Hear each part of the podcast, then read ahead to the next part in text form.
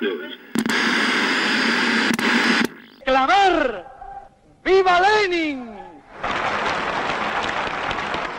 ¡Viva el internacionalismo proletario!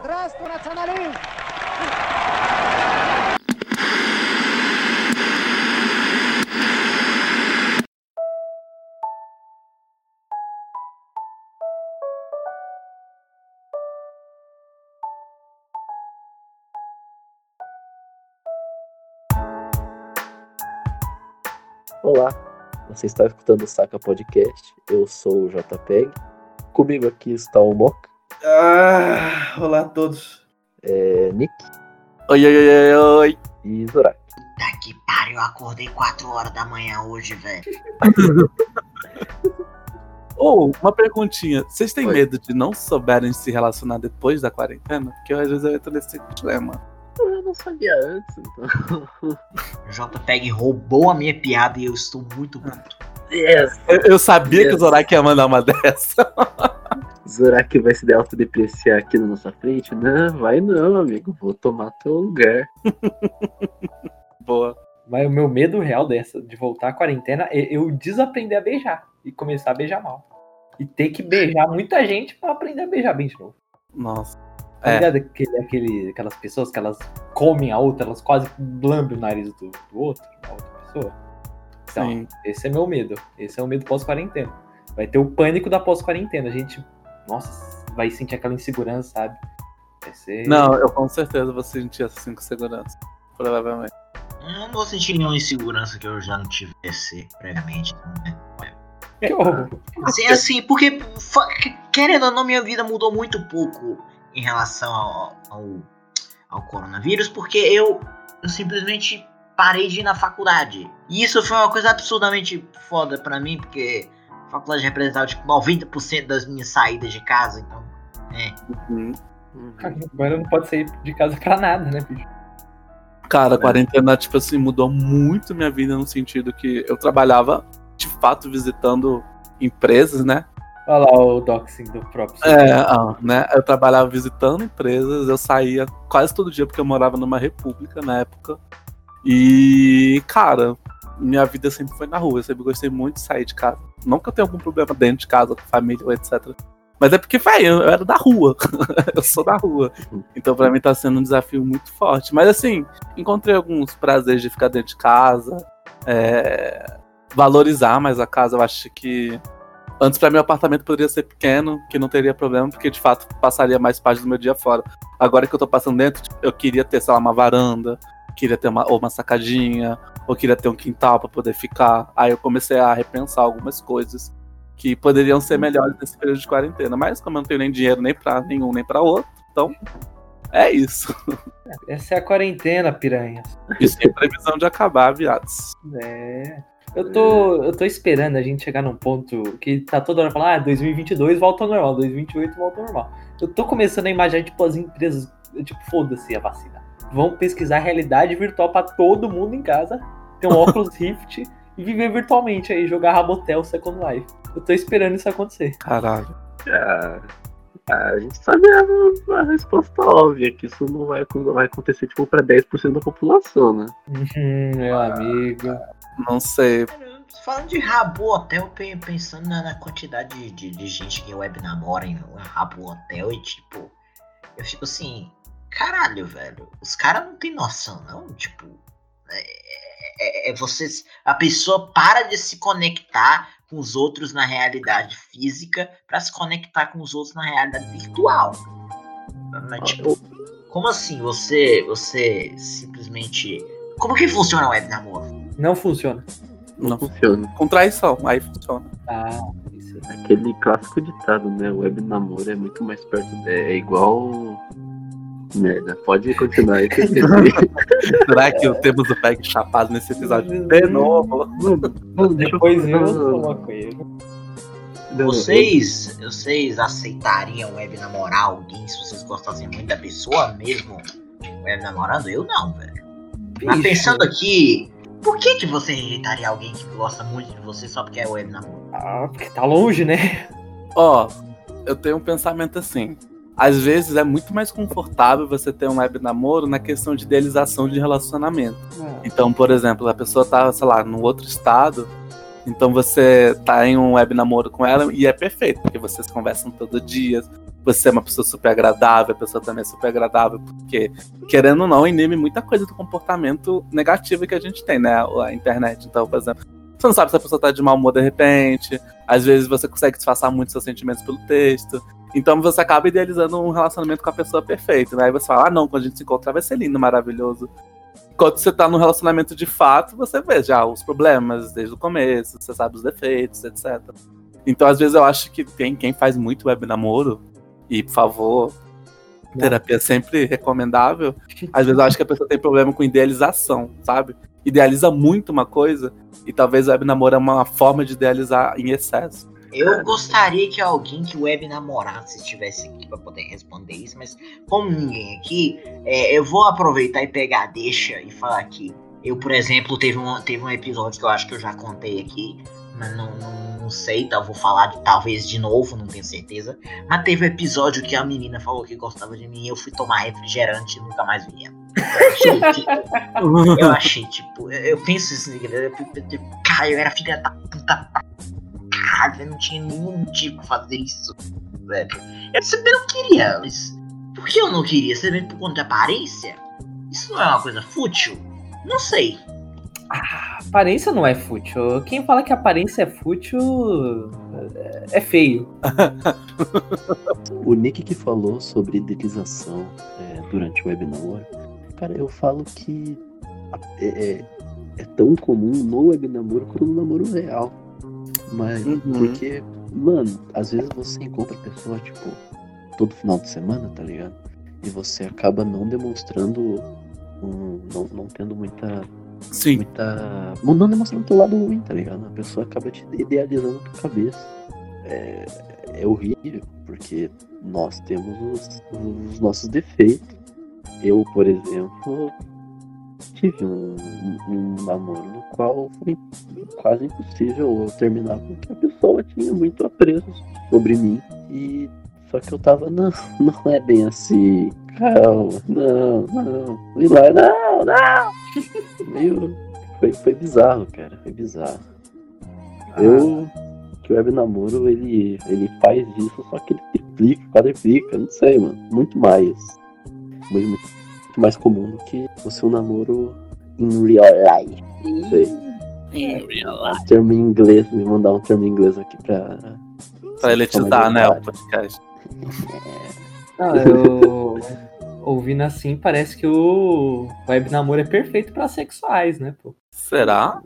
Porra, que beleza, hein? Porque a maior desvantagem é a falta de sexo, né? Falta de contato físico. É. É. Mas, ma- mas contato físico não se define só por sexo, velho. Não, sim, mas pra mim o pior é a falta de sexo. Pra Mas- mim, um sujeito É. canalha. Horrível. Não, sexo é fundamental no relacionamento. Sim. Esse- não, eu acho que todo mundo tem que concordar que sexo é fundamental no relacionamento, até eu que não gosto. Pode concordar. Até eu que não gosto de se Zorak em 2020. Sim. Mas, Sexo. É Aquele meme, olha galera, eu transo, olha pra mim, estou transando aqui, sexo na chuva, transa, olha, eu tenho apenas 14 anos, estou transando, olha o tanto de camisinha que eu tenho, estou transando. Muito bom, muito bom. Será que essas pessoas transam de verdade? Que sim. Ah, cara, não sei. Vocês nunca ouviram falar de quem, quem come quieto come sempre? Eu sou super a favor desse ditado aí, eu acho que é, é fato. Já viram um ditado, ditado aqui da nossa geração. Sim, não, velho, é justamente. só que transar não é difícil, velho. Não é difícil. As pessoas ficam falando, ah, mas eu, eu sou, sou nerdão, eu não sou eu não tenho namorado, não consigo namorado, eu sou incel. Velho, sai de casa, conhece a pessoa, chama ela pra sua casa, vai acontecer eventualmente. Uhum. Ah, Não é difícil, velho. Não é difícil. Ô, JPEG, Nick, chega aqui em casa, bicho. Tô jogando um videogame, galera. Poxa, amigo. Tô aí agora. Também não é assim, né, patrão? Corta o Você olho, tem, tem que pagar uma cervejinha primeiro. Ah, não. Nem precisa. Água, água na torneira tá valendo, tá de boa. Cara, a gente vai jogar aquele fifinha, entendeu? Ronaldinho! Só que. Aquele Ronaldinho só que sim, 97. E é bermudinha de mulherzinha, tá ligado? Pistolão pro lado. Esse Ai, é gatilho. Gatilho. Mas assim, voltando. É, eu acho que um dos motivos reais que eu sempre. que eu ter rejeitado pessoas era muito por autossabotagem mesmo. Assim, eu acho que. É, eu tenho um problema que eu tenho trabalhado constantemente de envolvimento muito restrito, por exemplo. Namoros me assustam, ficar fixo com a pessoa me assusta. É, não porque eu queira estar solteiro, não. Eu quero ter uma pessoa do meu lado, acho que é, faz sentido total pra mim nesse momento da vida. Mas eu acho que tenho muitas coisas que, por exemplo, eu me envolvo no relacionamento, aí eu já procuro algum defeito da pessoa pra eu justificar mentalmente pra mim mesmo um término precipitado. Se, ah, não, a pessoa não gosta de Pablo Vittar, não dá pra mim. Aí não vai dar, esse relacionamento não vai dar certo. Então, muitas coisas que eu faço, porque eu rejeitei pessoas no passado, que eram incríveis, assim, tipo, diga-se por passagem, foi muito por autossabotagem mesmo. Então, acho que esse é um dos motivos, assim. Acho que aparência física. Eu acho que eu nunca rejeitei ninguém por aparência física, assim. Assim, por estar no relacionamento. Ah, não, ele não é tão bonito, não vou namorar com ele por causa disso. Não, não, não, nunca rolou isso. Ah, velho, eu já fiz isso daí de rejeitar guria por aparência física e, velho, tipo, ela era muito gente boa. Isso aí é coisa fundamental, né? Depois, quando eu cresci, aí eu não- tenho mais critério. Acabou o critério. Mas vou contar. Fundamental, eu estava jogando é, Bumba Pet e assistindo Ben 10, velho, vocês namorando. Não, não, não é, não é namoro, não é namoro, é amizade muito legal, sabe? Que a amizade entre homem e mulher, eh, homem e mulher, entre garoto e garota na época era tipo algo. "Uh, Tô namorando. ih, uh, ah, ah." E tipo, era o final do fundamental, a gente tava meio começando a se descobrir de certa forma, sabe? Era uma guria. E ela era zoada por algum motivo que não. É porque ela não seguia os padrões, sabe? Não era nem que ela era feia. Ela não seguia os padrões. Ela tinha um cabelo cacheado enquanto todo mundo usava chapinha lá, sabe? Um negócio surreal. E na minha cabeça, hoje em dia, ela, nem, ela parece ser muito bonita, mas. é, Não foi por beleza, na real foi por pressão social que eu não fiquei mais amigo dela, velho. Uhum. Que é bem escroto. É, bem escroto mesmo, tipo. Ela era muito gente boa comigo, a gente conversava sobre coisas. Nós dois conhecíamos tipo, videogame da época, sabe? Várias coisas ali. E, e o pessoal usava ela, falava que ela tinha piolho, que era Garibalda, que tinha todo mundo eu quis, quis todo mundo usava Aham. ela. E aí, tipo, coisa de estupidez. Eu vejo hoje que eu fui estúpido nisso, né, bicho? Mas eu, eu também eu consigo me associar ao que você falou. Eu acho que eu também já fui muito escroto quando era menor. Acho que até por insegurança minha mesmo, assim, querendo ser legal, mostrar pros outros. Então, é, eu identifico, assim, me arrependo amargamente. Mas acho que faz parte, né? Do processo de amadurecer. Faz parte, mas tipo, no meu caso, a mina do refrigerante, velho, foi literalmente eu não percebi. Porque eu não tinha tato social nenhum. Ela falou, ah, eu gosto de você. Eu tipo, tá, e daí? Foda-se. Eu, eu conheço uns tantos de gente que gosta de mim. É, eu não sou exatamente uma pessoa antissocial. Beleza, vou ali tomar refri. Nunca mais vi. Mas assim, ó, ó, rejeitar, rejeitar assim, pessoa é que, tipo, não tem muita pessoa, gente que gosta de mim. Eu acho que é um nicho, tá ligado? Não, não, não, mas é porque. Ô, JPEG, eu vi sua foto, velho. É mentira, tem muita gente. É, pela sua foto tem muita gente. É a foto que É, eu incluso, eu incluso. O sujeito começou falando que, que beleza é fútil, pra agora falar que só pela foto do menino J-Boy, É, é, todo mundo gosta dele. eu, pode me botar na lista aí. Ai, gente. É, Eu até perdi aqui, gente. É, Ih, Desmontamos, nego. desse jeito. Estou. O estou- vai rolar, o FIFA vai rolar. Tipo, Vai, pegue, raciocina. não tem, tipo, eu acho que, eu- que, que todo mundo que. Calma aí. Calma aí. Calma aí. Esse episódio vai dar um trabalho pra editar, tu tá sentindo. Nossa, coitada do menino J-Boy. Ah, agora, se você faz parte do, do fã-clube do PEG, por favor, se inscreva no nosso podcast, mande sua pergunta para a Saca ou sua carta de amor para o nosso querido membro. Vamos ler em voz alta, Exatamente. ao vivo no podcast. Se você quer participar do nosso, abre aspas, campeonato de FIFA, por favor, mande seu e-mail, sua, sua inscrição no nosso sacapodcast.gmail.com. Caraca, eu sou muito favorável em transformar FIFA em convite sexual, velho. Eu vou, eu vou me adaptar a essa nova modalidade também. E aí, quer jogar um FIFA? É, não vai mais ser Net- Netflix em tio, vai ser FIFA em tio. Mas eu né? odeio. Eu só queria falar um negócio aqui. É, a pessoa chega aqui em casa e não tem nem videogame pra jogar FIFA. Ronaldinho! Ronaldinho! Não. Ronaldinho, só que foi. Hum, tipo, é sério, você não tem videogame ou alguma coisa pra entreter antes de fuder, não, velho? Ah, não, eu tenho, eu tenho um Switch. A minha língua. Eu não Hum. trago ninguém pra minha casa. Eu não tenho casa.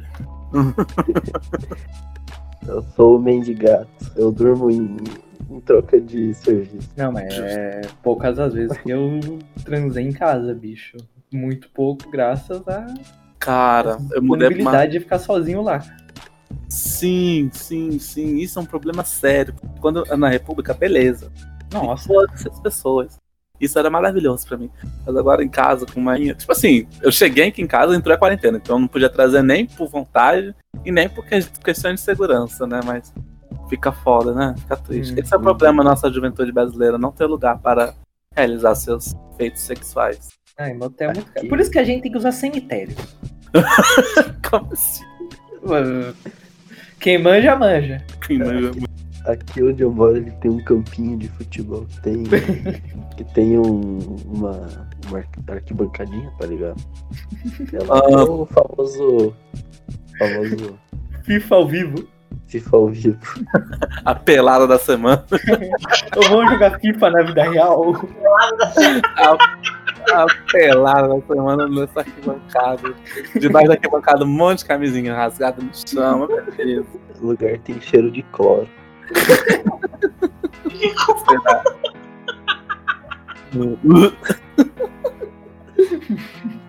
Não, isso aí, aí todo mundo suado, torcendo, mais o cheiro de cloro, né?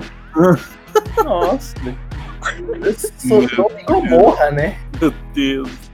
Aqui na minha cidade tem os famosos parques. Aí depois das 10 o parque fecha, mas assim. A grade tá toda arrebentada. Então é isso que acontece. Você, o, o dito a dita cuja. Mato, assim.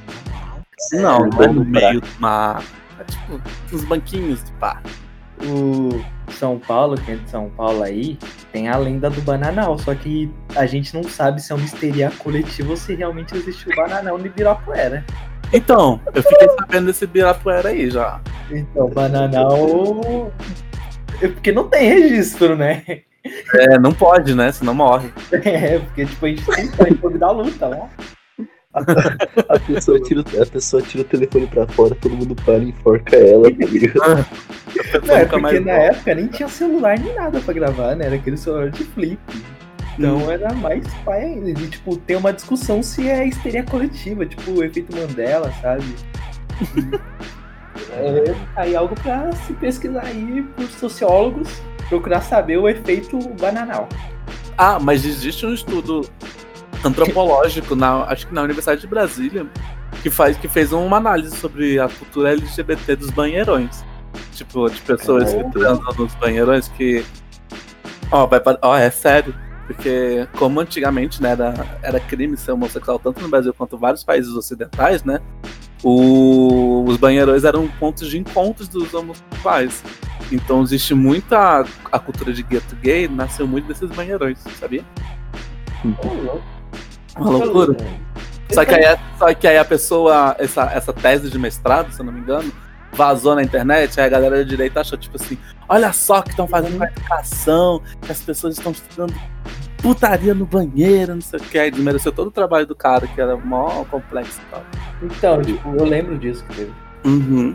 Mas, bicho, é, essas lendas urbanas sexuais aí do Brasil é negócio aí que a gente tem que fazer um programa só disso um dia, cara. Com certeza. Não sei se vocês conhecem o Enver Roja. Ele fazia um monte de bunker, um monte de casa-mata sim, na- no país inteiro. Então, o pessoal meio que usava as casa-mata pra trepar. sim. Tá errado? Vai. O, Tá errado? se você, eu acho que, eu não sei se é no, no Wikipédia do Rocha ou é no Wikipédia de Casamata, que tipo um dos principais pontos assim no fim é Casamata agora é conhecido como desvirginador de, de pessoas, tá ligado? Meu Deus do céu. Eu fiquei muito alegre quando eu, eu, eu tava lendo. Então, Nossa, que maravilhoso. Legal, cara. É, mas pra gente evitar que esse episódio seja censurado pelo governo federal e pelas redes sociais, Sei eu gostaria de trazer um assunto importante à pauta, cortando de fato. Calma, calma. Ou vocês Oi. querem falar ainda de putaria? Deixa eu mandar um abraço pra Damares.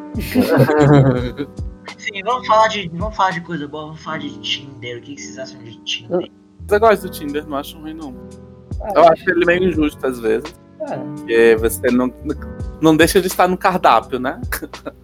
E não Vai ser um importa pedaço de carne. você usar esse negócio na quarentena, velho. Tipo, pra quê? Ah, é. Aí eu, Não, aprender a falar espanhol direito. Eu tô fazendo. Cara, eu imagino muito o Moco usando o Tinder global pra falar com pessoas da Angola. Tenho certeza que ele deve estar fazendo isso, porque foi liberada a função. E aí ele deve estar falando com as pessoas de Angola, certeza, tentando se envolver lá no movimento marxista já. É, velho, não. Não, marxista não, anarquista. Eu tô triste, eu não tô achando nada de anarquista lá na Angola, velho. Daqui a pouco eu vou ir lá fisicamente, porque não é possível. Sabe, né? É porque lá eles, lá eles já, já são marxistas, cara. Não precisam de. Dá, mano. Eles já mataram todos os anarquistas, né? Como um bom Não, não, não, não. Os anarquistas falaram, ô, que isso? Falaram, os caras são marxistas-leninistas. Os caras são foda. É justo. Eu tenho, uma, eu tenho seríssimas críticas ao marxismo africano como um todo. E... Olha lá, o europeu aí, criticando as sem Não, é porque eu acho uma coisa absurdamente bizarra você ter criança soldado. Eu, tipo, não consigo defender Angola e Moçambique por conta que as revoluções dela foram, em sua vez, muito participativas. em- Não, não, é porque, tipo, fo- é porque a Revolução Angolana e a Revolução Moçambicana participaram várias crianças. Tipo, tchau. a revolução, tudo que aconteceu na Angola teve criança soldado. Tudo que aconteceu na África tinha soldado criança. Sim, mas isso não justifica você ter o socialismo falando isso. A gente é, tem que ser melhor do que os outros, não é o contrário. Eu não consigo defender isso. Ah, mas aí eu, compreensível, só que aí você critica o meio que eles instauraram o comunismo, não o comunismo. É uma crítica ao meio que eles tiveram pra instaurar, né? Eu concordo, realmente, criança soldado é algo que de jeito nenhum, a gente tem que matar a criança. Não, pera. É, matar essas crianças todas pra não ter mais. Ah, cara, é, é um jeito de acabar com a exploração infantil é matar todas as crianças. Né? eu tô de acordo. Deus do céu. Não, sério, a gente tá falando de Tinder, agora tá falando de criança soldado. Que porra é essa? Angola. Não, não, mas vocês falaram, vocês falaram de, de, de usar o Tinder na quarentena. Eu acho que é uma forma de interagir com pessoas que você não conhece, pelo, por mensagem mesmo, tá ligado? Tu Uhum. chega, tá falando com os mesmos amigos todos os dias, tá falando com as mesmas pessoas, tá falando com a tua família. Por Não, com a família não falo, não. ou- É. É, Família. também não falo, mas eu acho que é uma coisa que acontece com um brasileiro médio, né, falar com a família. Quer dizer, pensando bem, né? Todo mundo tem aquele tio meio. É, não sei. Mas, Mas- cara, o meu problema com o Tinder é porque ele tem que ser um, um canal pra você conhecer a pessoa entendeu? Eu não consigo ficar, ai, sei lá, discutindo, conversando pelo, pelo aplicativo em si. Ou É. pelo WhatsApp. Assim, você conversa com a pessoa. Ah, legal, interessante. O que, que você gosta de fazer? Ah, eu gosto muito de ver filme. Bora ver um filme juntos, entendeu? Uma coisa assim que eu, eu tenho que direcionar pro encontro. Porque senão você fica muito desse lenga, lenga, lenga, lenga, eu enjoo. Aí eu não consigo encontrar com ninguém. É, por isso que eu não falo, não faço Tinder na quarentena, entendeu? É, eu, não- eu não sei flertar. Eu, eu, eu perco interesse rapidão, velho. Tipo, eu tento conversar com a pessoa e. Porra, eu não quero, eu não quero essa pe- eu, eu- não quero nada com essa pessoa. Por que, que eu tô aqui? Aí eu vou sair. Eu instalei e desinstalei a desgrama do aplicativo umas três vezes já nisso. Não, eu assim, eu sou aquele cara que dá tudo pra esquerda, eu aceito quase todo mundo. Eu acho que vale a pena tentar conversar com todo mundo. Mas assim, pra mim tem que ser, ah, vamos conversar pra se encontrar, porque de fato, ficar conversando, ah, não, não tenho paciência. É que, pô, você tendo, tendo o seu, seu rabo muito grande, sua piroca maior ainda, você é fácil, né, bicho? Você não gosta de mulher, pô, aí fica fácil. Ah. Ah, é, tem isso, né? Existe muita diferença mesmo, né? Porque. É, não dá pra é- aceitar todo é mundo. verdade. Eu, eu, eu, não, eu não consigo falar, e aí, vamos sair? Porque eu acho que eu sou sendo muito creepy, tá ligado? Aí tá se revelando quem mandou o e-mail do último programa, hein? Hum. Garotos, ele é muito creepy, mas com rapazes. É. Estão me revelando. Exposed. Moca, Moca, você está, você está me dando uma facada pelas costas, Moca. Você falou que jamais faria isso. Vida longa ao rei. Falando de rei, o rei novamente mandou um dos seus súditos embora, né? Não, na verdade, um dos súditos desistiu. Desertou a campanha. Passou. campanha de genocídio do povo brasileiro. Caralho, velho. Assim, eu, eu, eu acho que o Brasil só vai sair dessa quarentena com uma vacina que chega aqui no Brasil em um ano no máximo. Porque, ninguém, ninguém aguenta trabalhar com esse cara, velho. Não é possível. Não, tipo, cara- fazem a vacina e ele chega. Não, não, vacina é da China, aí tá ok. É, É cloroquina, tá ok? É, não, vamos esperar a vacina dos Estados Unidos ou uma feita por nós, assim, tá ligado? É. Puta merda, irmão. Pro Israel, porque eu nunca vi um cara viciado em Israel. Não tem vantagem nenhuma comercializar com Israel hoje em dia. Ah, não, vamos lá falar com Israel por causa da. né? Porque País minúsculo, velho. Um país ridículo. Não, peraí, não é nem país. legítimo. Ele não, não existe aquilo, é fake. Você, fa- você falou uma palavra que eu não entendi aí, porque eu só entendo palavras que existem, né? Palestina. É o estado líquido, sólido, gasoso, né? Mas, pale- é, mas Israel não existe, não, cara. Não tô entendendo. Mas é, velho, tipo assim, em um mês, um ministro da saúde, que hoje é basicamente o ministro mais importante, né, de, de um país, largou o país porque um presidente cismou com medicamento que já foi comprovado algumas te- teses que não vale a pena utilizar para o tratamento da- do Covid-19. Véi, o que, que passa na cabeça desse senhor falando, não, eu acho que cloroquina vai dar certo, então eu vou insistir nessa porra, mesmo contrariando todas as recomendações médicas da OMS, que eu também não acredito, e dos médicos do Brasil, que eu também não confio. A não ser uma médica que tem descendência japonesa que fala uma coisa que eu concordo, e que porque tem uma, uma cidade no Piauí que a Damares foi visitar, estão fazendo milagres, porque o prefeito não sei. Ah, mano, vai a merda, sinceramente. Cara, eu, eu parei de acreditar. Tipo, quando um ano atrás eu falava, não, esse cara só é, só é burro. Esse cara só é burro. Mas hoje eu olho assim e falo, principalmente nesse momento de, de pandemia, cara, eu, é- é- com certeza isso é tipo um plano, tá ligado? Pra, pra eliminar uma parte do povo. Sim. Não, Cara, não tem outra explicação.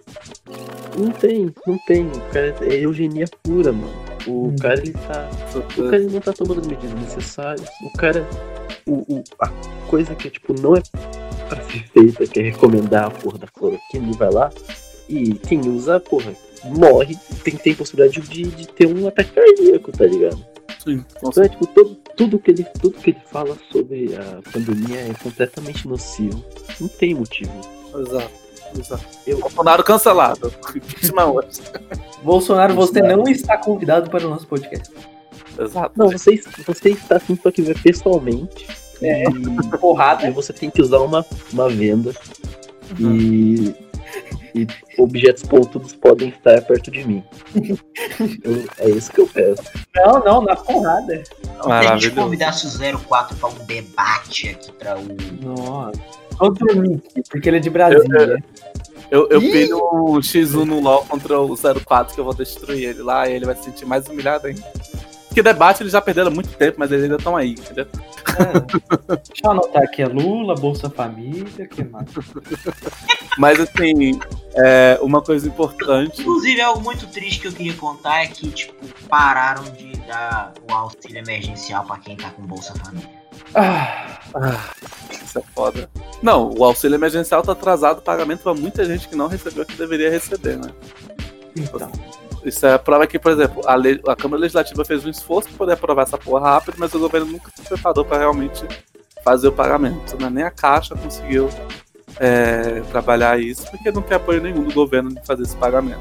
Mas assim, eu tava vendo um dos, um dos participantes do podcast Teste de Massas, né? É, um forte abraço, um beijo lá pra galera lá, que é o Vinícius, Vinícius Carvalho. Não, sei se vocês acompanham ele. É, ele falou que, por exemplo, imagina se o Haddad tivesse sido eleito. O Haddad teria, tipo assim, estaria seguindo as recomendações do MS, estaria fazendo quarentena, lockdown, o que for, ia ter uma direita raivosa falando que assim, isso era uma merda, que era coisa de comunista, que ia deixar a galera mais polarizada. E às vezes eu, eu parei pra assim, ah, realmente, velho, a gente tá num cenário muito ruim, mas se a gente tivesse, por exemplo, alguém de pseudo-esquerda, que seria o PT, a gente estaria estariam fazendo a vida do governante uma merda, porque ia todo mundo falando assim, ah, não tá tendo mortos, por que, que a gente tá de quarentena? É, porque é o paradoxo, né? Tipo, quando mais funciona, menos parece que tá funcionando, porque menos alarmante parece ser. Então eu de fato assim, é, realmente eu acho que às vezes a gente merece o Bolsonaro. Então, porque. É, ele teria uma pressão enorme, enorme pra cima dele e possivelmente ele teria caído rapidamente, né? Não, eu acredito. O Haddad não teria durado nem um ano no poder. Prime- prime- Nossa, três É. dias. Primeiramente porque tinha um perigo real dele sofrer um golpe. Militar. se ele não sofresse um golpe, ele sofreria um golpe midiático igual a Dilma. Com certeza, no segundo mandato da Dilma, a Dilma sofreu um golpe imediato cabuloso, assim. Não pegaram leve com ela de jeito nenhum. E também o PSL é a maior bancada, né? Que seria. É, no- nesse contexto aí paralelo que o Haddad é presidente, o PSL seria forte- fortemente bolsonarista, ia fazer tudo para impedir a governabilidade do, do país. E, e hoje o PT resolveu acordar Não. e vai protocolar um, um pedido de impeachment. Ele não apoiou nenhum dos outros que rolou, que acho que foi do PSOL e do PDT, né? Dois. É, foi do pessoal. É, teve um do PDT também com a turma do Ciro lá, os ciristas, né? Que são os, os bolsominions de esquerda. De esquerda não, né? Mas são os outros bolsominions, né? Porque. Ô, galera insistente na Na conversa. moral mesmo, na moral mesmo, não aguento mais cirista. Tu fala, tu fala mal do Bolsonaro, vem cirista concordar contigo, você fala, ah, cala a boca, tu é cirista. Cala a boca, não é igual, velho. Não, não, tu, tu não é igual, tá ligado? Porque o, o Ciro, apesar de ele ser um cara totalmente, totalmente escroto, vai. Ele faz Não, ele muito. É escroto. É escroto. Ele é escrotão, mano. O cara, ele é chucro. A gente não precisa mais ter, tipo, presidente chucro, porra. Diferente do nosso, nosso nada querido presidente, ele é um economista, ele já teve histórico lá no Ceará, que ele foi bem, sabe? Mesmo eu odiando ele, ele é um nome válido pra ser presidente do Brasil, sabe? Mas Cê- é, assim. Eu estaria mais tranquilo se fosse qualquer outra pessoa na presidência, com exceção do Bolsonaro. Mas eu acho, eu acho irritante, porque toda vez que o Ciro vai falar por que, tem que ser presidente, ele fica falando a mesma frase. Fui prefeito, não sei o que, fui senador, não sei o que, fui governador, fui participante de Petro Real, fui não sei o que. Mas tá bom, Ciro, a gente já entendeu. É. Chega, bicha, chega. Ninguém aguenta mais, entendeu? Mas eu, é, eu tô de acordo com a gente acabar a parceria com o PT. Não, cara. Tem que cancelar o PT, tem que parar de retweetar o Haddad no. Bloquear Ah, o Haddad. Ah, não, mas o Haddad ele é retardado no Twitter demais. Não aguento mais ele fazendo indiretinha no, no Bolsonaro, fazendo piadinha e não, não fazendo nada de oposição de fato acontecendo, não. É. Não liderando porra nenhuma. É, velho. Não, nossa esquerda ela bate mal pro Haddad e pro, pro Felipe Neto, né, cara? Olha que beleza. É, não. O Felipe Neto, o Felipe Neto, no momento que ele tiver algum, algum, algum poder mínimo assim sobre a política de verdade, que ele já tem, né? Mas, tipo, algum, algum momento que ele tem algum poder político direto, eu acredito que isso vai acontecer. Ele vai colocar o, o, o empresário Luciano Dória. Huck, Dória, Ah, Amoedo. E daí a esquerda vai falar, ué, onde que a gente errou? Ué, mano. Vocês É. têm que. É, é essa. A gente, vai, a gente olha pro passado e fala, porra, erramos ali, né? Sendo É. que, mano. a a gente. Mano, O Haddad postou no Twitter dele. A Netflix podia comprar os direitos do vídeo da reunião ministerial presidida pelo Bolsonaro. A síntese de todas as séries. Véi, mano, vai tomar no, ra- no seu rabinho e vai fazer alguma coisa de impeachment, velho. Pelo amor de Deus, pensa em alguma coisa. Porque ficar fazendo essas coisinhas no, no Twitter, que é um mundinho paralelo, Nossa. é um serviço até pra ele, entendeu? A Netflix podia comprar a sextape do Dória. Passar em todos os momentos Ah, do dia. isso. 24 horas. Você vai. Vou assistir um Friends aqui, meu. Pô, sextape do Dória. Não, é, aqui, eu, como um desgraçado anarquista, eu sou favorável da gente começar a tratar a petista como se não fosse um dos nossos, cara. E romper mesmo. É romper mesmo. Porque eles só estão fazendo serviço pra gente, que nem os ciristas. Porque a gente quer mudar tudo, não. Eles querem ficar nessa. Ah, vamos apoiar o Felipe Neto, ó, o Haddad, nossa, que lindo. Ah, E tu, e tu Felipe Neto. Ah, daí depois Bota- não vai acontecer isso, é. Nossa, onde a gente errou? Ah, Uai, por que, que o Amoedo tá presidente agora? O que aconteceu? então, velho, tem Por que, que, por que, que tem um banco tirando minha casa nesse exato momento? Por quê? Mas eu acho que foi até a página oficial do PT que deu compartilhamento nesse vídeo do Felipe Neto. Que ele fez, convocando todos os influencers, blá, blá, blá, blá, blá. Beleza, Nossa, é, é favorável, é favorável. Vamos, vamos fazer um barulhinho? Vamos fazer um barulhinho. Mas, cara, é isso só, né? Só isso que vai fazer. Sabe? Não, não, não. É que foda. A gente tá vivendo uma época tão escrota que. Escrota é uma palavra que eu tô falando bastante. Hum, Aliás. do É... governo brasileiro, né, e da política. Pois é. Tipo, que o Felipe Neto ele fala o óbvio e a galera bate palma, sabe? uhum. Então. Eu só vejo uma saída que é a gente começar a falar o óbvio também esperar que alguém bata palma, sendo que não vai acontecer, sabe?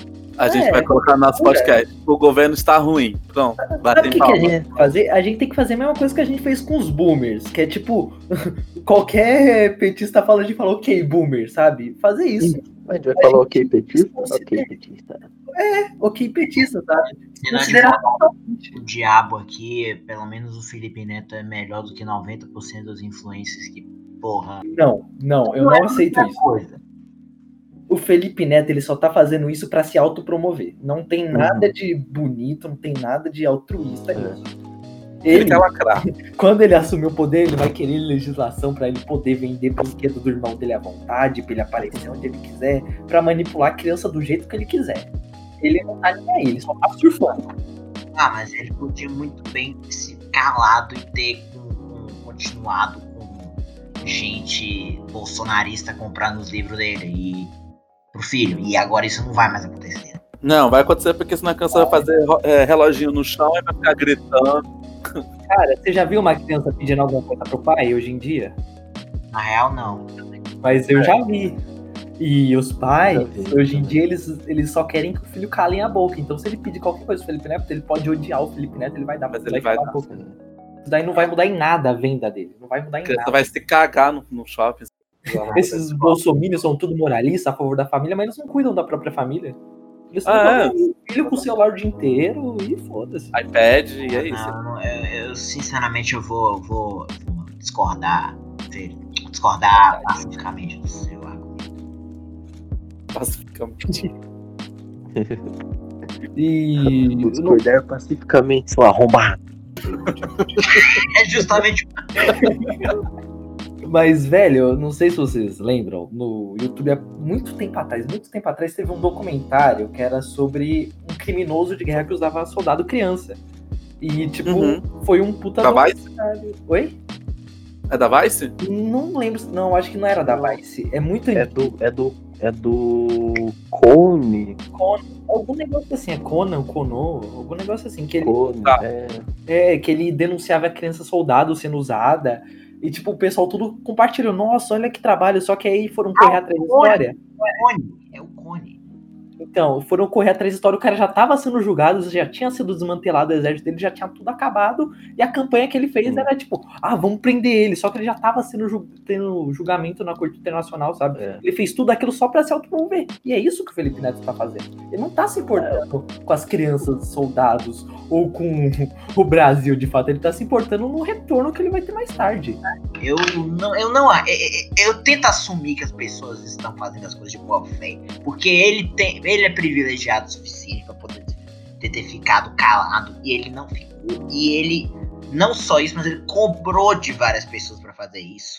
É, pode ter sido pra, pra, pra se autopromover. É óbvio que ele fez isso pra se autopromover. Mas, porra, pelo menos ele se autopromoveu fazendo uma coisa boa. Velho, Felipe Neto ele já fez algo parecido quando ele queria atingir 20 milhões de sei lá quantos milhões, ele fala, vamos fazer aí todo mundo, vamos se unir. Ele tá usando o mesmo modo operante que ele fez para divulgar o canal dele. Eu, francamente, quero defender o Felipe Neto mais, então vou me calar. Então eu vou me calar também. Assim, eu acho que o Felipe Neto, beleza, ele, ele tá contra o governo, como muita gente tá contra o governo, eu acho que faz parte do momento atual. Mas tem que deixar claro as posições das pessoas do quanto seu espectro, né? É, eu já vi, eu acho, ele tweetando alguma coisa com a Sabina Fernandes.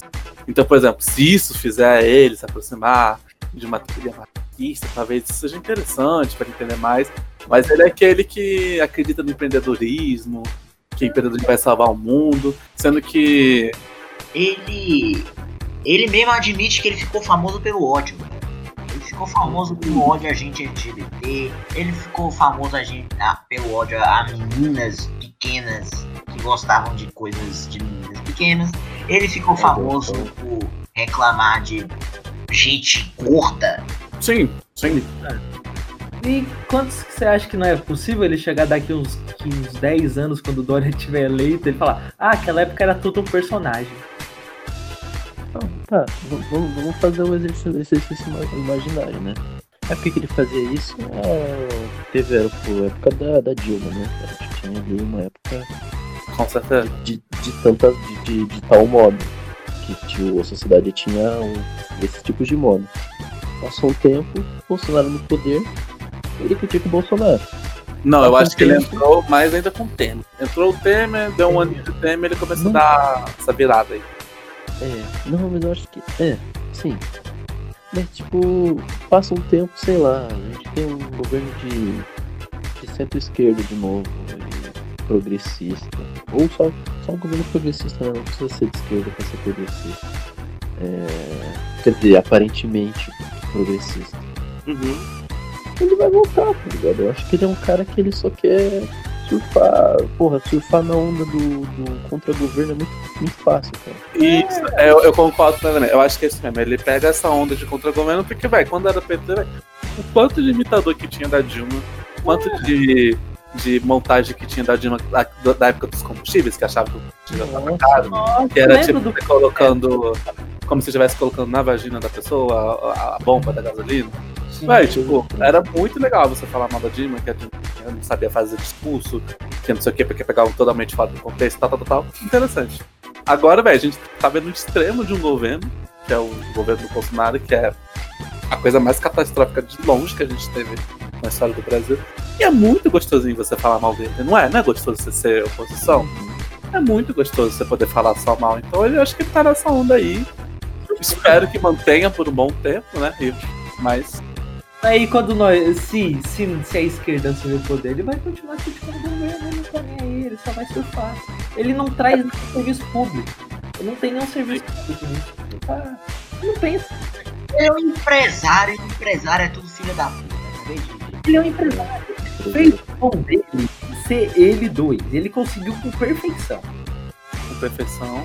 O Lucas Neto, ele tinha aquele hater sincero, que era o não faz sentido, e agora ele é o Lucas Neto. Ele fez o, é o mesmo caminho dele. Ele já transformou em um gigante. Mas eu acho que, por exemplo, essa virada que a gente teve de governo centro-esquerda pra direita extrema, direita louca, ou não sei nem como definir.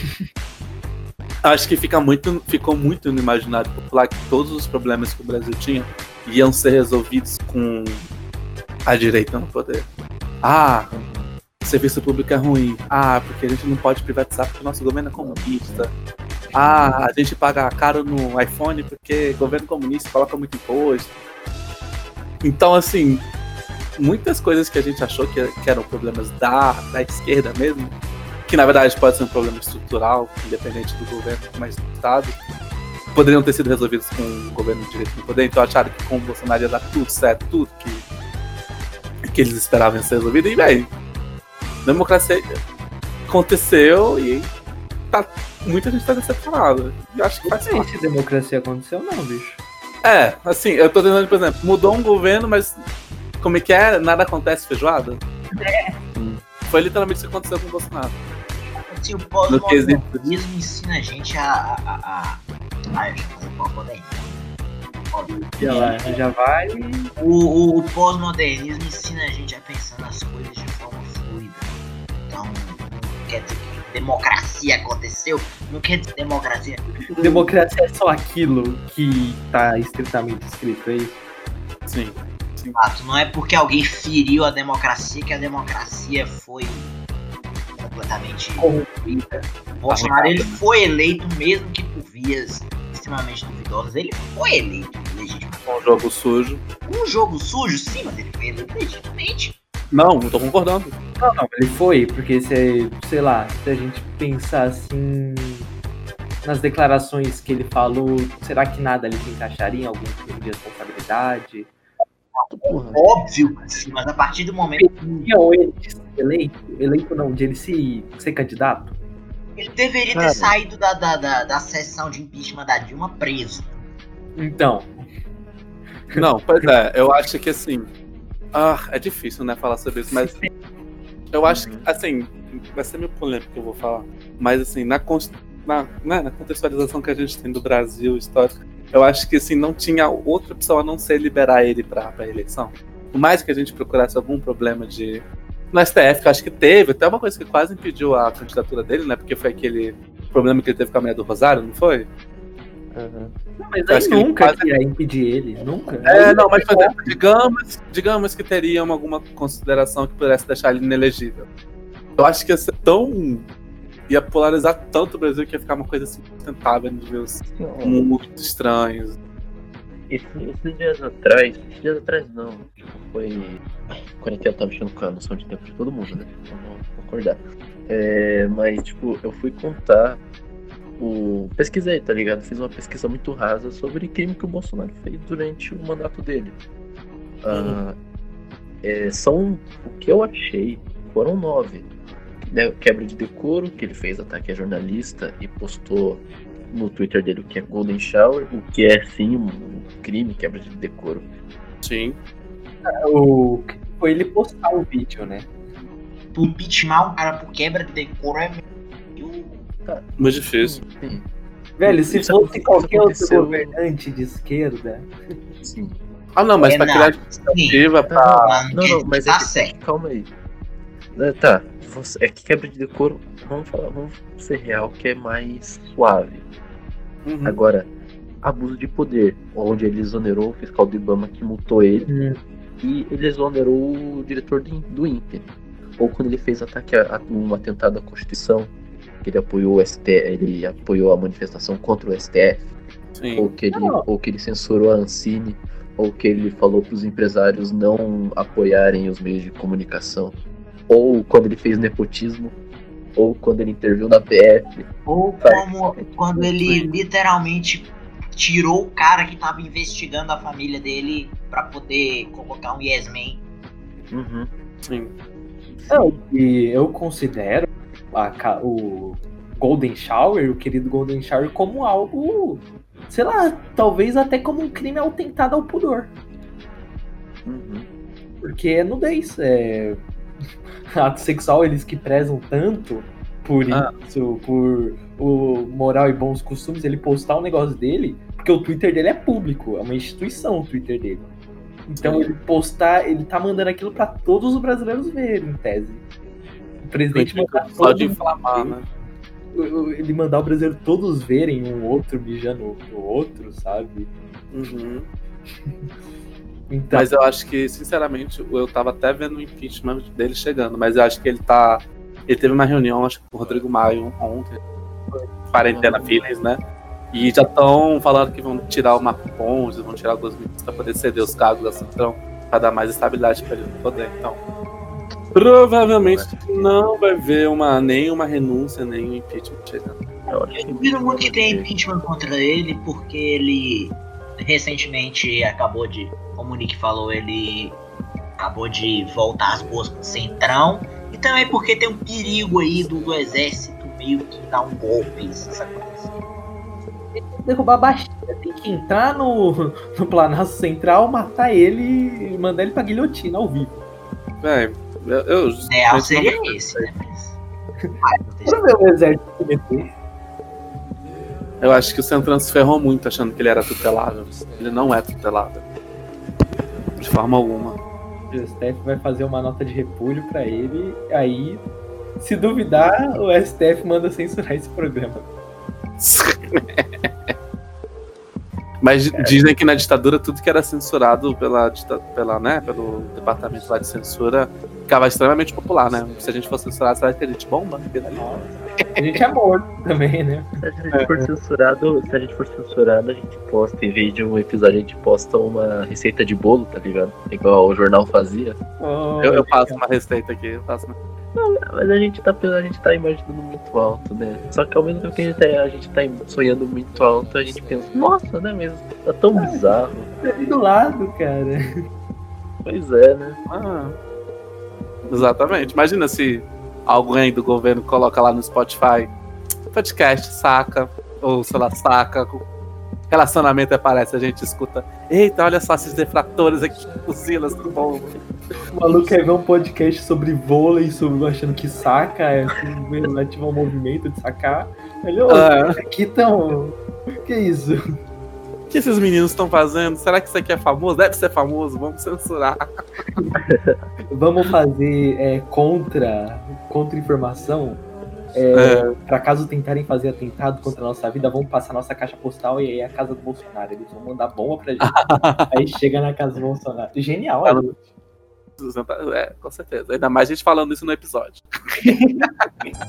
Corta, corta, corta. Corta, corta, corta. Assim, não, assim, gente, não é que eu vá fazer isso, mas pode ser que alguém faça. Eu É uma não recomendaria. Não, mas a gente não pode nem sugerir, porque pode ser, né? Como que é? Incentivo Não, ao terrorismo. Mas É, eu velho. não estou recomendando, gente, nem sugerindo. Olha, nossa não faça isso. É a gente falar que a nossa é, caixa postal é a casa do presidente. Não, é, tipo, quem É. quiser matar a gente vai mandar bomba pro presidente achando que é a gente, não é? Não estamos recomendando matar o presidente. Sim. Estamos falando que se você tentar achar a gente, talvez você mate a pessoa errada, né? Cara, Caraca, agora eu buguei o militar que tá ouvindo, hein? né, militar? Então a gente tá te vendo aí com É. o nosso podcast aberto e o ex-vídeo de travesti também. Não pode, viu? Não pode. Isso é, isso é família tradicional. Mas vai, a gente foi longe demais no. Alô, Pablo Vittar, como que tá aí? Aliás, Edinaldo Pereira confirmado no próximo episódio, gente. Vamos Aê! fazer isso se E- possível. Vamos. Hashtag Hashtag Edinaldo Pereira. No saca. Hashtag Edinaldo Pereira no saca. falaria pro Edinaldo Pereira, então, porque, tipo, política ele não manja nada, ele posta um monte de bandeira assim saber. Cara, ele fez um vídeo no. Eu vi no YouTube dele. É, que ele fala. Ele de repente manda um aniversário da União Soviética. E- Isso é porque manda. É, não sei. Sei lá. Quais são as próximas pautas que a gente tem que eu não sei? Ah, tinha futebol e a pergunta lá. Ah, esse episódio Ah, assim, vai ser- eu acho que vai ser cortado muita coisa, né? Então acho que dá pra gente responder. Ah, não. Por que que a gente não responde aquelas perguntas quais são as nossas ideologias e tal? Isso. É tão bom. O, Ah, tá. o e-mail é do usuário de Guerrilha Meio, mais um usuário de Guerrilha Meio, parabéns aí. Forte abraço. É, no corpo de e-mail era, tem uma dúvida aqui. Quais são as ideologias de vocês? Sempre fico na dúvida por causa das piadas de vocês. Abraço, atenciosamente. Usuário de Guerrilha Meio. É, quem quer começar aí? Ah, vai. Vai eu, vai. Vai, vai eu. Sou anarco-autoritário, quer dizer, anarco-corintiano. É.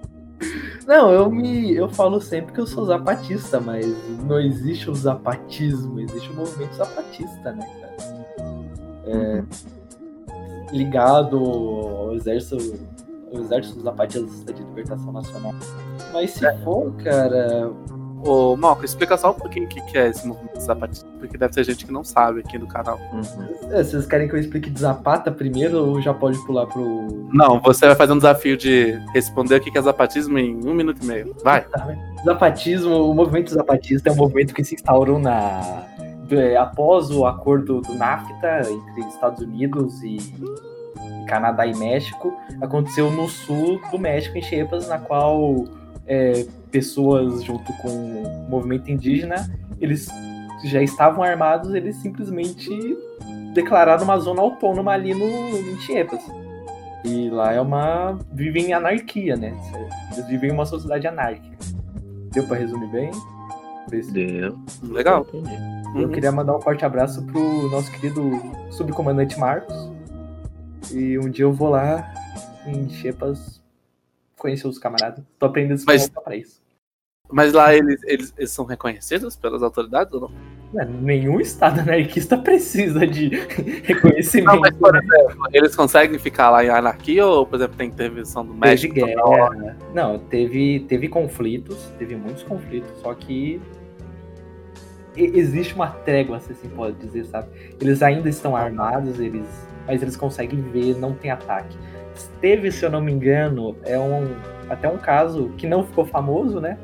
Mas de soldados que mataram o pessoal que estava numa igreja, né? Em uma dessas regiões zapatistas. Então, Uhum.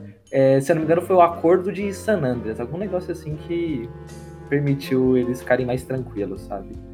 Sim. O- mas a questão do movimento zapatista lá, porra, é aqui do lado, sabe? Eu acho que eu pago muita pau pra eles porque eles fizeram essa integração com o povo, povo originário, eles lutaram lado a lado. É o que eu prego aqui no Brasil, porque, porra.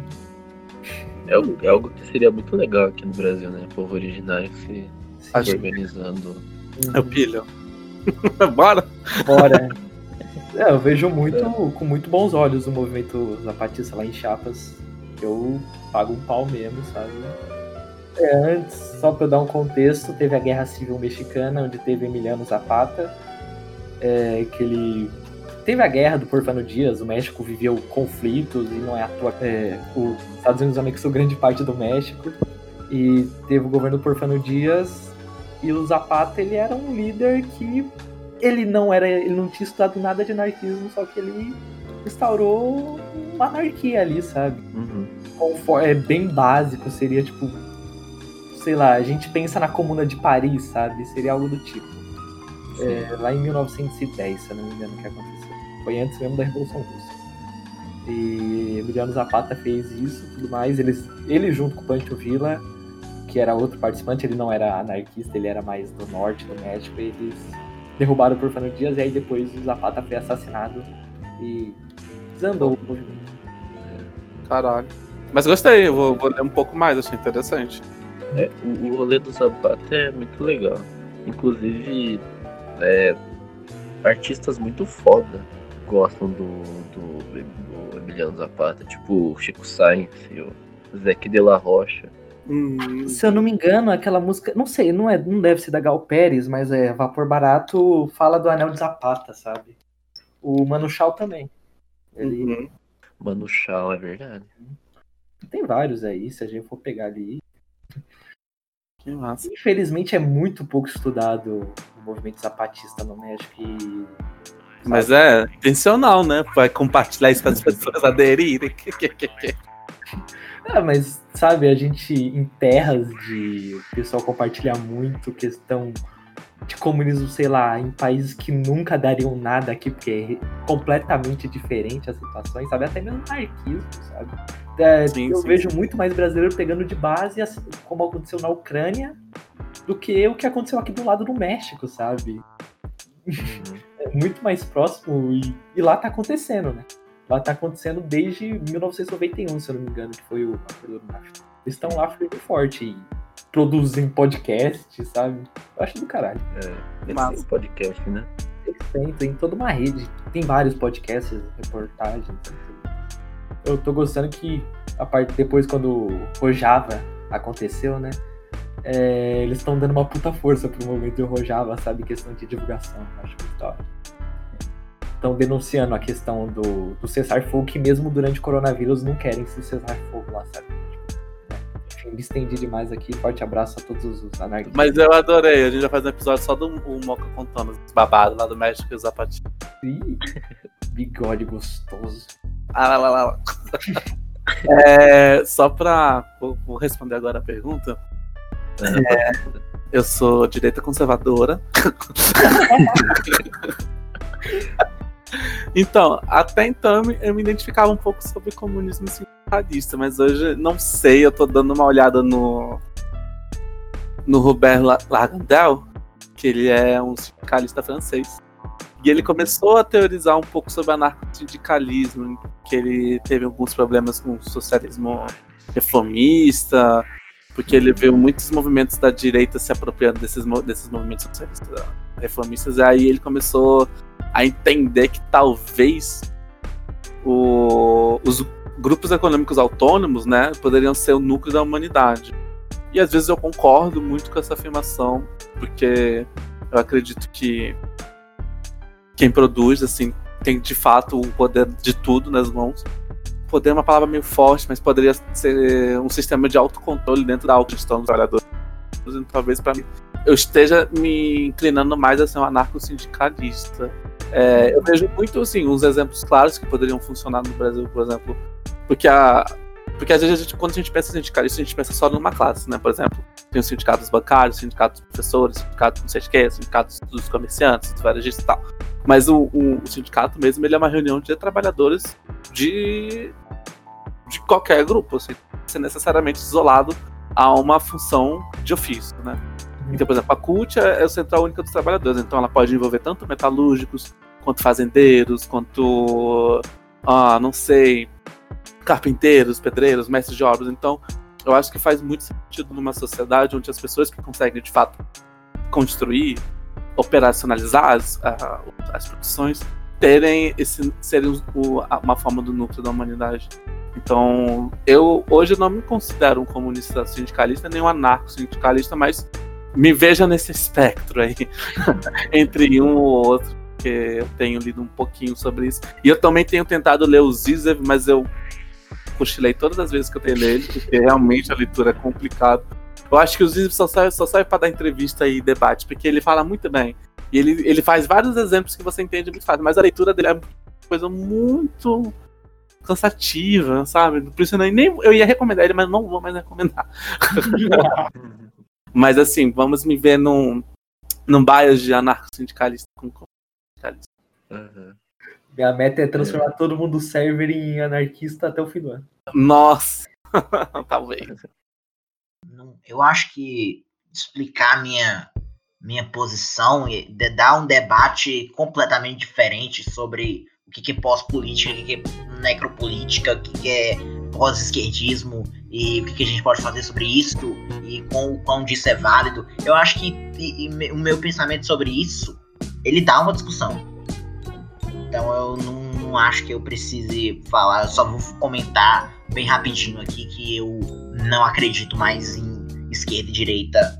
Não que esquerda e direita não exista, é óbvio que existe. Mas como o meu pensamento, eu, eu, eu sigo uma linha mais arbitrária, algo que Hum, não concordo nem com.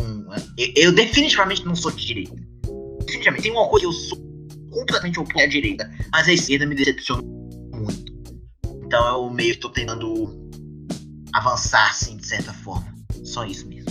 é, só uma coisa, Zorak. Então você se considera um radical usufruidor da real política? Mais ou menos, mais ou menos. Eu acho que a direita é retrógrada, é tudo que tem de pior na humanidade é, é a, a parte da direita, mas a esquerda ela não tá sabendo reagir aos novos paradigmas. Então, eu sou a favor de uma pós-esquerda, de uma nova esquerda, de uma, de uma esquerda meio. é, é, eu não saberia dizer o. a- Anarquista! meio anarquista, sim. Pegando anarquismo. Hum, Tu, tu é, tu é basicamente pós, pós-marxista anarco-cracudo. É. Anarquista. Meus problemas com dependência química são outros que. É, Anarco-coronista. Eu comprei dois livros de, de um autor extremamente liberal e vou ser obrigado a ler eles, porque ele aparentemente é um pica grossa do direito. Então é.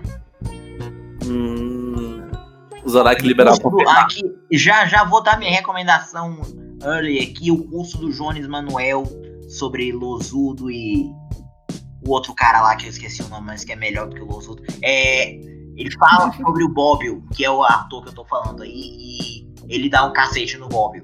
Então, por favor, comprem esse curso, é muito bom. Ok. É, Vamos esperar as recomendações. Eu vou falar a minha posição, que vai ser, vai ser a, a linha mais curta de todas. Ai, ai, ai, vergonha. Eu sou. Ai, ai, olha lá o anarquista falando aí. Deixa eu colocar de frente pra você, né? Pra evitar qualquer problema. Tô olhando aqui pro teu avatar aqui. É, Eu sou, eu sou marxista-leninista, Ah, tropical, quero Cadê? deixar claro. beleza, beleza. É, tropical por quê? Porque eu acho que a gente. Eu acho que o marxismo-leninismo já é uma ótima, uma ótima ideologia em si. Eu acho que ele só tem que ser adaptado pela, pelo povo que tá querendo colocar em prática. É uma coisa que a gente não, não vê muito. As, a galera do. que é ML aqui no, no Brasil, né? Tipo, mas, porra, igual você tem o crescimento de uma de uma ideologia ajuste, tem uma, um crescimento de uma ideologia, uma ideologia é, eles chamam de, de castrista, né, no, Nossa Senhora. Cuba. Só que eu prefiro chamar de fidelista, porque castrista é meio estranho de falar. Pode estar castrando as pessoas, né? Sim, sim. É. Então eu acho que a gente tem que ter. Tem que ter essa. Tipo, essa variação. É só isso, tá ligado? A minha é bem básica. Eu tô buscando também. Eu tô. Eu, tô, eu, tipo, também busco aprender mais sobre outras, mas até hoje, fora o anarcossindicalismo, é, não teve outra assim que me puxou tanto pra querer aprender mais, tá ligado?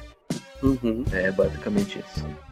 O- eu, eu jurei que quando você falou que era marxismo-leninismo tropical, você ia falar, ah, é marxismo-leninismo cultural, é, tropical, porque é quente, né, bicho? Porque é quente. Pensei que você uma dessa. Fique quente, porra. Tem dengue. É, eu pensei que você ia falar. Pensei que você ia falar que eu, que eu tava pensando em falar, olha lá que meta. É. Que é leninismo tropical, porque tropica cai de boca no meu pau. Obrigado. Meu Deus, amei.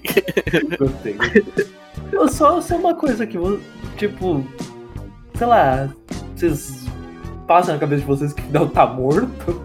Ou vocês ainda acham que ele tá vivo? Não que ele esteja vivo, mas tipo, Fidel. Ah, o Fidel morreu, né? Não, o Fidel Não, morreu. não, ele morreu. Tipo, mas vocês sentem que ele morreu, sabe? Ó, É. Eu não sinto que ele morreu, parece que ele não morreu, sabe? É, assim, ó, é quando você estuda a diferença entre, entre Cuba com Fidel ou sem Fidel, né? Ele, você, tipo, percebe a diferença mínima, tá ligado? Você tem portais de, de esquerda falando que o Raul é um, é um semi-liberal, tá ligado? Coisas do tipo, mas eu acho que é, tipo, meio... É meio vangloriar muito a imagem do, do Fidel, a ponto de querer diminuir o irmão dele, tá ligado? Eu não sei, na real, a diferença entre os dois, entre os dois é mínima. desde que falaram de pessoas que morreram, vocês acham que o Michael Jackson morreu?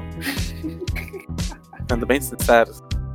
Assim, não, não tem nenhuma, não tem nenhuma razão do porquê ele não ter morrido, né? Ah, ou de Temo.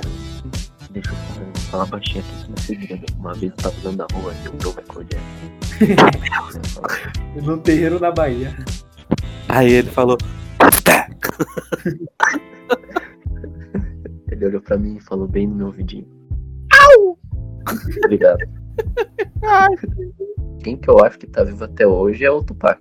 É isso. O Tupac, aliás, o Tupac, aliás, ele tá em Cuba. É, Não, é Ele tá verdade. vivo na Sérvia. O sabotagem, Na tá Sérvia. vivo. Sabotagem tá vivo nos nossos corações, cara.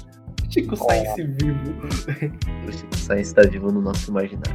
Caraca, é muito bizarro, só um off-topic, é muito bizarro a morte do Chico Sainz porque ele morreu no acidente de carro, tá ligado? É Fiat Uno, cara. O Uninho, velho. E a gente venera Uno, tá errado isso. Tirou a vida do nosso maior, maior ser humano. Ah, não, não, não. O que tirou a vida dele foi a exploração do artista, né? O maluco faz 15 shows por dia e tem que voltar pra casa dirigindo um Uno, é de fuder também, né? Ah, não, é realmente. Ah, também. Mas se eu não me engano, teve problema é, em relação. O Uno não funcionou da proteção que deveria dar, sabe? Ah, Eu não tenho certeza. Mas aí eu posso estar falando merda, né? No Fiat, se você, se você estiver ouvindo isso, representante da Fiat, estou indo atrás de você. Conversar, safado. Mas eu acho que foi. Deixa eu procurar aqui, porque eu acho que eu li isso no Wikipedia. hein? Ai, meu Deus. Lá vai a gente hiperfocar de novo no assunto não pertinente. Não, não, só vou. Só pra uma atensadora pra deixar o ouvinte bem informado. Chico, Chico Sainz morreu no final da tarde do domingo, blá blá, 97. Caraca. É, Um acidente automóvel quando dirigia o carro de sua irmã de Recife a Olinda. A determinada hora, estava sozinho ao volante na estrada quando seu carro se chocou com um poste. Depois que um outro veículo teria fechado a passagem de seu Uno. É, Sainz ainda foi é, socorrido por um policial que estava passando no ônibus, foi levado ao hospital, mas o jovem cantor não resistiu e chegou no hospital morto. O enterro foi blá blá blá blá. A família Chico Sainz recebeu uma indenização de cerca de 10 milhões de reais da montadora FIA, responsável pela morte do cantor e compositor no acidente, devido às falhas no cinto de segurança de seu carro que poderia dirigir e que teria lhe poupado a vida. É, Nossa. isso. vacilo, viu, Fiat? Cancelada. Nunca mais. Nunca mais ando no É. fio. E é nessa, é nessa nota triste, né, que a gente vai pra recomendação. É. E- Você, Ah. desculpa, galera. Não, tudo bem. A gente sabe lidar bem com a morte de alguém que se foi há mais de 15, Dois né? Mais anos. 20, talvez. 22 22 anos. 23, Porra. é 97. É. Caralho. Saudades, Chico Sainz. Fica aqui a nota. Fica a nota. Em homenagem. É. Este episódio está sendo em homenagem à memória de Chico Sainz. Vamos pra recomendação. É... Naquela sessão onde a gente recomenda coisa pra você assistir, pra você ler, pra você jogar na quarentena. Porque tá muito triste esse momento. Vamos pro. Quem que vamos começar a rotina de. olha. Eu, eu quero começar. E eu quero começar com uma coisa super alto astral, que foi uma live que eu vi, acho que foi ontem. Não, foi ontem sim. Que é a live da Anitta na casinha. Que tá muito divertido. É uma coisa que você fica rindo. Ai, assim. meu Deus. Ela fala Eu- todas as fake news que falam sobre ela, que a Anitta quer ser presidente. Ela aí ela ligou pra Pablo Vittar pra perguntar se a Pablo Vittar podia ser minis- ministra da cultura. Eu achei maravilhoso, assim. Acho que se você tá afim de dar mais idade, vai dar. Vai dar lá seu, seu biscoito, seu, seu big money pra Anitta, assim, porque a gente tem que passar pano pra ela. Tá, tá, tá bom demais.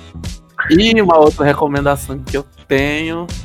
ah, eu ia. É, não, uma não recomendação é não ler o livro do Zizek se você não tiver preparado. É isso. Ai, Dormi antes. Tem que dormir antes, tomar um café, tá tipo disposto. E é isso. É, eu, eu queria fazer uma nota sobre o, um adendo no- na recomendação da Anitta. É, o Babu participou dessa live, né? Cantando Vai Malandro. É, participou Hum. tanta gente, participou a Katy Perry, participou o Malum, participou muita Caralho. gente. Muito aliás, bom, tô, eu vou gostaria de chamar o Babu pra esse próximo podcast pra gente discutir do Big Brother, que eu tenho umas perguntas pra fazer pra ele. Eita, Babu! Mas o Babu ele cantou Vai Malandro assim no, Aí sim. na live. Eu, eu vou então aproveitar que eu, que eu já.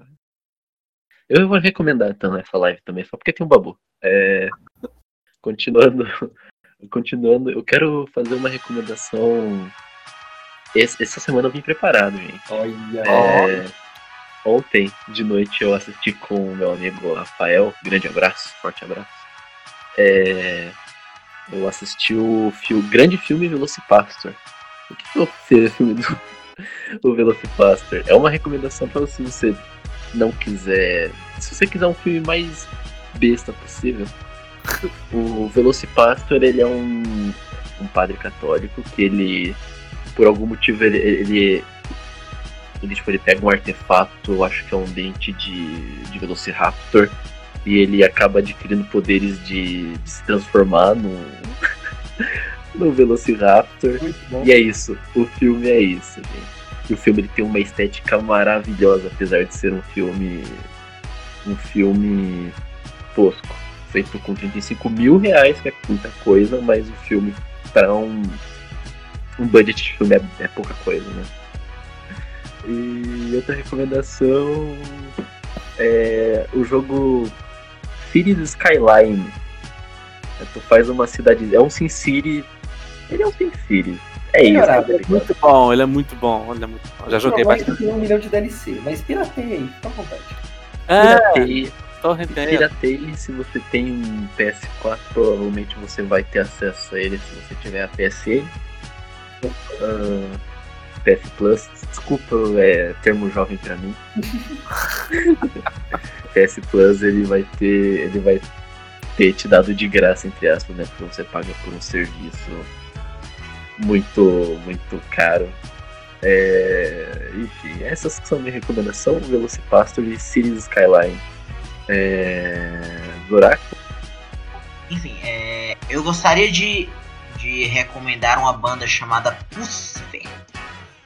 É uma banda, a banda do vocalista do Tum. É, chama Pusfer. É, é muito boa, é divertida, é interessante. De lançar um single, vão lançar um álbum esse ano. Fica a dica. Pusfer. E-U-S-C-I-F-E-R. Pusfer. E, Tu é uma ótima banda também. Pode falar, mano. velho, eu fui ver aqui na Wikipédia e hoje, dia 15 de maio de 1996, foi lançado o segundo disco do Chico Science Nação Zumbi Afro Ciberdelia. Meu, Eu vou homenagear porque eu estraguei a podcast citando ele. Então eu recomendo que vocês escutem a arte, é, esse, o Afro Ciberdelia. Mesmo eu preferindo dar lama ao caos, o Afro Ciberdelia é muito bom. Também. divulgou muito o Afrobeat. Afrobeat não. É Afro, Afrobeat, né? Mangue Mangue Beat. O Mangue Beat e, e é o disco mais popular de todos, que tem o clássico, que não é deles, que é o Maracatu Atômico. E. Pô, velho, é muito foda, não tem nem dois. E de resto de recomendação, eu vou recomendar um rapper angolano. ei, Os camaradas aqui do, do server estão acompanhando minha, minha ida a Angola eh, virtualmente. Eu estou entrando em grupo de Angola, estou fazendo. Estou absorvendo a cultura de Angola. E o nome do rapper é Kid MC. E. Velho, eu gostei muito porque quando eu ouvi a primeira vez o álbum dele, se eu não me engano foi o 15 álbum. Não, 15 ano o nome do álbum. E eu escutei ele, eu senti aquilo que que eu senti quando eu vi, por exemplo, Facção Central, sabe? Não Facção Central, mas Racionais, se a gente for ver, que é. que é um rap mais incisivo mesmo, sabe? Falar dos problemas mesmo. Hoje em dia a gente tá se perdendo muito no rap, que é de pra curtir, pra fazer festa, sabe? É, com trap e tudo mais, e o Kid MC me deu uma visão muito foda, tá ligado? Ele sempre tem esse negócio de pegar a cultura underground, sabe? Nós temos que valorizar o underground, porque o underground não vai ter medo de falar o que ele quiser, porque ele é underground e não tá nem aí pra indústria cultural, pra gravadora, nem nada. E lembra até o Racionais, porque eles gravaram todos os álbuns deles independentes, sabe? É, é, eu achei muito foda ele cantar pra caralho. É, e diferente do que muitas vezes acontece quando a gente observa, é, absorve alguma coisa de cultura portuguesa ou angolana, que a gente fica muito desconfortável com o português deles, esse álbum eu tipo, consegui entender completamente, perfeitamente. Claro, algumas referências eu não pude entender, porque é referência local, sabe? Mas muito bom, recomendo aí. Que de MC eu vou recomendar. Eu vou recomendar o 15 álbum e uma mixtape que ele fez, que é Breves Considerações. E Massa. é isso.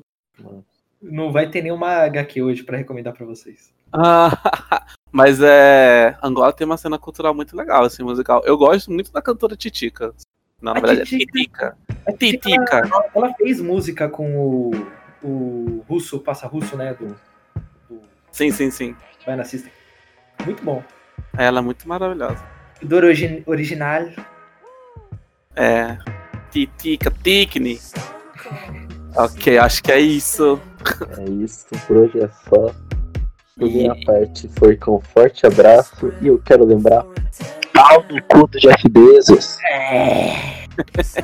Eu, eu só quero, só, só uma última coisa, eu quero, quero mandar é, Cauê Moura e PC Siqueira e se fuder. Só isso mesmo. Eita porra, por que, tadinho? Ah, Tadinho, caralho, vem, liberi- vem liberalizar a cabeça da minha rola. porno Vai filme. fazer. É, pornô feminista aqui, o caralho, mano. Vai fazer live com, com Ciro Gomes e com o Haddad, é o caralho Ah. também. Também, eu Enfim, Porra de live com Ciro Gomes. Ciro Gomes é Ah, Não, o que, que os caras têm a ver? Ah, pau. Esses dias que eles usaram a capa do Nova Esperança do Star Wars com a foto do Ciro Gomes como se ele fosse uma esperança. Véi, tem que parar de procurar esperança em política, véi. Independente de quem for. Assim, Tem que o governo. É. enfim, podem continuar aí a sessão de, de adeus. Adeus, meus caros camaradas. Eu gostaria de mandar um forte abraço a todos que ouviram. Eu também queria recomendar você escutar o podcast Saca, que é o que você está escutando agora, caso você não tenha percebido. e bebam muita água, um beijo e um forte abraço aí pra todo mundo. É isso. Falou. É, antes de dar um tchau, gostaria de desejar um feliz dia para todos os assistentes sociais, porque hoje é dia dos assistentes sociais, 15 de maio.